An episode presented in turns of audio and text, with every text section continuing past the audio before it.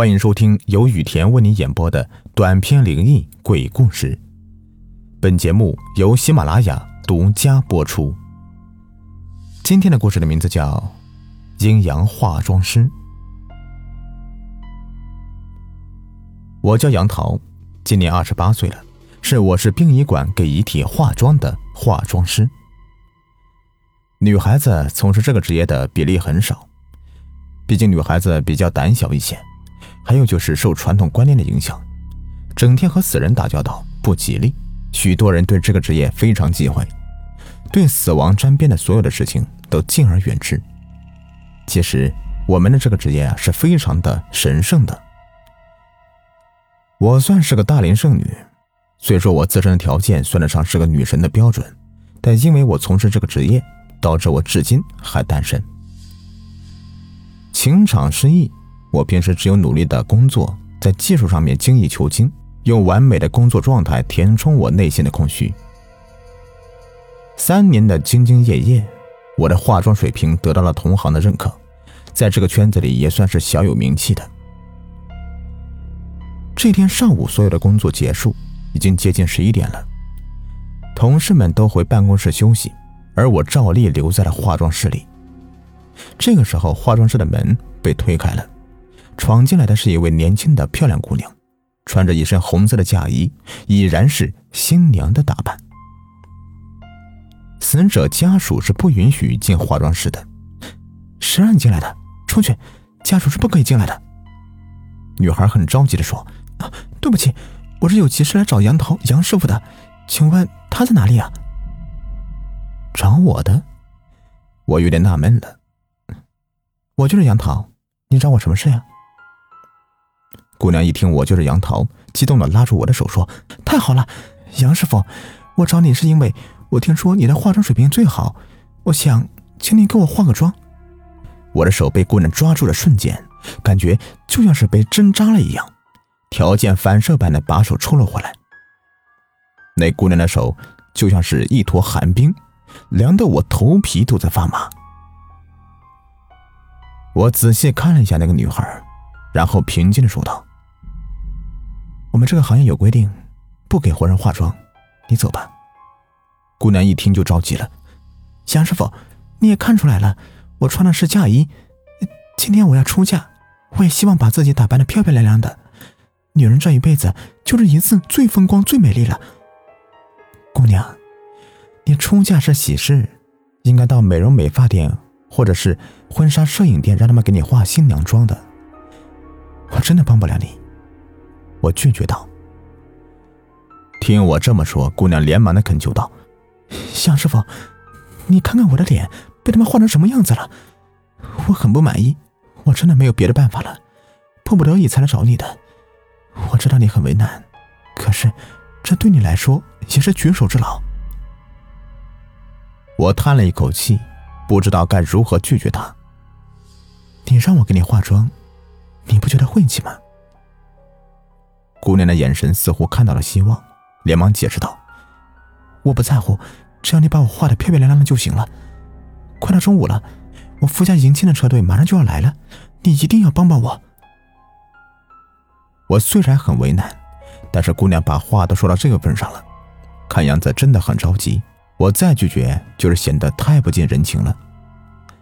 我只好对她说：“好吧，我帮你。”你如果不介意的话，就躺上去吧。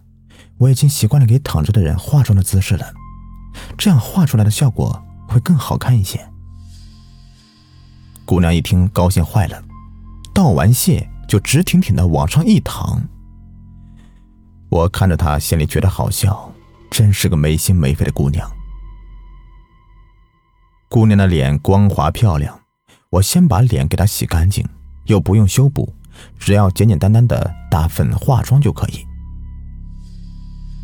我正在专心的化着妆，同事陈家明就进来了，看到我在化妆台忙碌着，只是很诧异的看了我几分钟，小声的说道：“你一个人在那里比划啥呢？”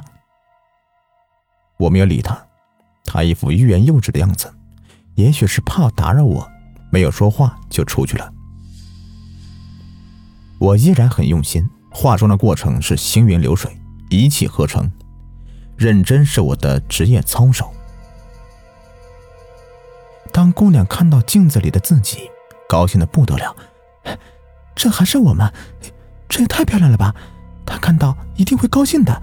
谢谢你，杨师傅。说完，姑娘高兴的给我鞠了个躬。姑娘摸了摸身上，满脸尴尬的说：“杨师傅。”我穿着嫁衣出来的太匆忙了，一着急就忘了带钱了。我赶忙说道：“不要钱，就算给你帮忙了，举手之劳。平时我只挣死人的钱。”姑娘一听，思索了一下，然后从她手腕上面撸下一双玉镯。这对玉镯留给你，祖传的，虽然不是很值钱的东西，这也是我的一份心意，希望杨师傅别嫌弃啊。说着，就把玉镯塞到我的手里，一转身飞快的跑出门去。我回过神来，急忙追了过去，哪里还有姑娘的影子呀？手中的玉镯温温的，比姑娘那双冰手还要高了几度，我只能无奈的摇了摇头。中午吃过午饭，我躺在床上休息。有意无意的翻看着微信初中同学群里面的八卦消息，有一个信息吸引了我的眼球。今天上午，河东村的朱祥宇跟河西村的李小云结新婚。朱祥宇和李小云是初中同学，两个人自由恋爱好几年了，到了谈婚论嫁的年龄，可是双方的父母都极力反对，他们两个想尽了所有的办法做父母的工作。好话说了一火车，他们的父母就是不同意。朱祥宇和李小云爱的是真情真意，一个是非李小云不娶，一个是非朱祥宇不嫁。他们两个也想过私奔，远走高飞，可是私奔在农村是很丢脸的事情，有伤风化，父母在村里会抬不起头来，背后会被人戳脊梁骨，指指点点的。他们两个的懂事和善良没有得到父母的理解和认可，他们对真爱所做的一切努力，并没有换来双方父母的支持，态度决绝，没有商量的余地。最终是，一对真心相爱的恋人逼上了绝路。他们以死明志，用这么极端的方式来证明对爱情的忠贞。这是一个悲剧，一个爱情的悲剧，是双方家庭的悲剧。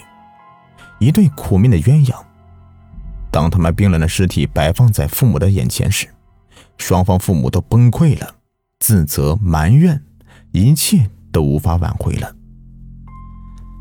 按照朱祥宇和李小云的遗愿，活着不能做恩爱夫妻，死也要同学，永不分离。双方父母就在今天上午为朱祥宇和李小云举办了阴婚。据说在今天上午十一点。李小云家发生一件毛骨悚然的事情。从监控摄像头里面可以清楚的看到，十一点刚过，李小云从棺材里面跑了出来，在门口一闪就不见了。大约过了半个小时，李小云又出现在了门口，她好像重新化了妆，而且更加漂亮了。监控视频中显示，李小云出去的时候，手腕上戴的玉镯。回来时，手腕上的玉镯就不见了。玉镯为什么不见了？在什么地方？应该只有李小云和我知道了。我看着这条消息，从口袋里面掏出那对玉镯，放在手上掂了掂。我是赚死人钱的，这次的报酬还算不错呀。好了，这个故事就说完了。如果您喜欢的话，别忘了订阅、收藏和关注我，感谢你们的收听。在节目的最后啊，给您推荐一个卖潮服、潮鞋的商家——辉哥潮牌工作室，经营各类鞋子、衣服多年了，在业内啊是数一数二的卖家，质量经得起您的考验。有喜欢名牌鞋子、衣服的，又不想花太多钱的朋友啊，可以了解一下啊，像什么球鞋啊、运动鞋啊，他这里都有。微信号是幺八八七九四九二七九三。买不买没有关系，进来看看也欢迎。微信号是幺八八七九四九二七九三。